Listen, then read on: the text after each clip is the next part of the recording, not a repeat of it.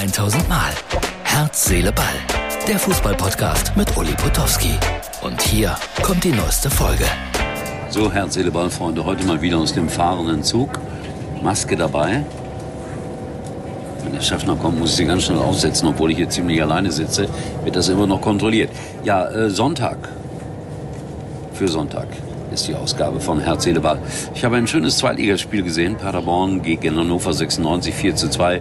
Viele, viele kuriose Szenen, viele verrückte Tore. Fußball ist ein Fehlerspiel. Da wurde das einmal wieder sehr deutlich gemacht. Borussia Dortmund hat gewonnen gegen Leverkusen. Nächste Woche Samstag darf ich nach Leverkusen und die sind jetzt äh, denkbar ungünstig in die Saison hineingestartet. Pokal aus, Niederlage in Dortmund. Bin gespannt, wie die drauf sind am nächsten Samstag.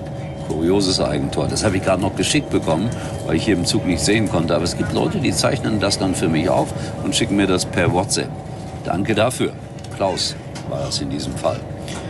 Laura von Torra sorgt für Schlagzeilen, weil sie wurde von Sandro Wagner gestern Abend beim äh, Topspiel gefragt, was würdest du denn machen, wenn du Trainer wärst, um die zweite Halbzeit irgendwie ein bisschen vernünftig zu gestalten für Eintracht Frankfurt.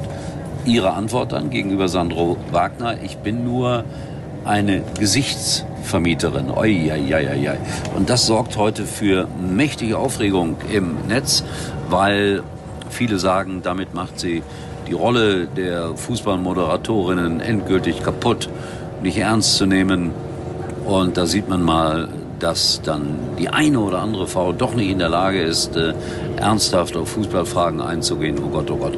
Vielleicht alles ein bisschen hochgehängt. Sicherlich eine ungeschickte Antwort von Laura. Das will ich gar nicht abstreiten. Aber wie da immer gleich diskutiert wird und wie heftig und wie vernichtend.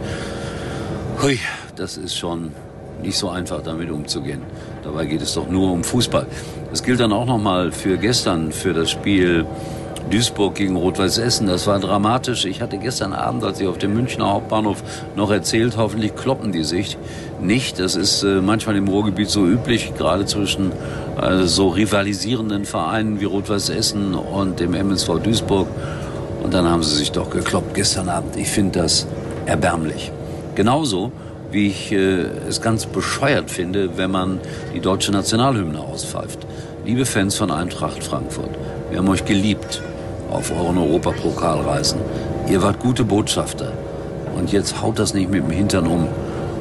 Der Qualm gestern, definitiv zu viel.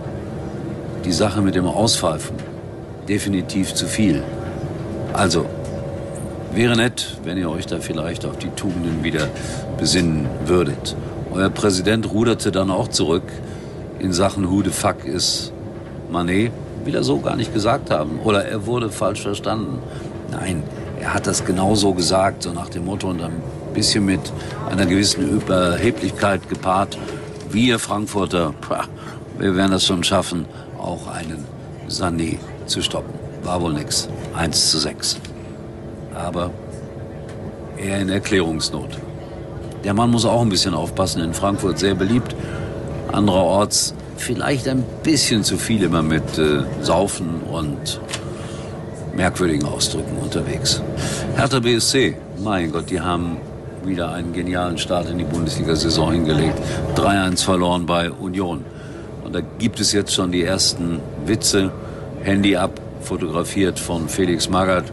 Freddy Bobic bittet zum grünen Tee. Und Magath sagt, ach du Scheiße, der schon wieder. Ja, so ist das. Wer den Schaden hat, braucht für den Sport nicht zu sorgen. Der SC Freiburg gewinnt 4 zu 0 in Augsburg und ist damit zunächst einmal der Verfolger Nummer 1, wenn man so will, von den Bayern. Aber heute habe ich es gehört im Hause Sky.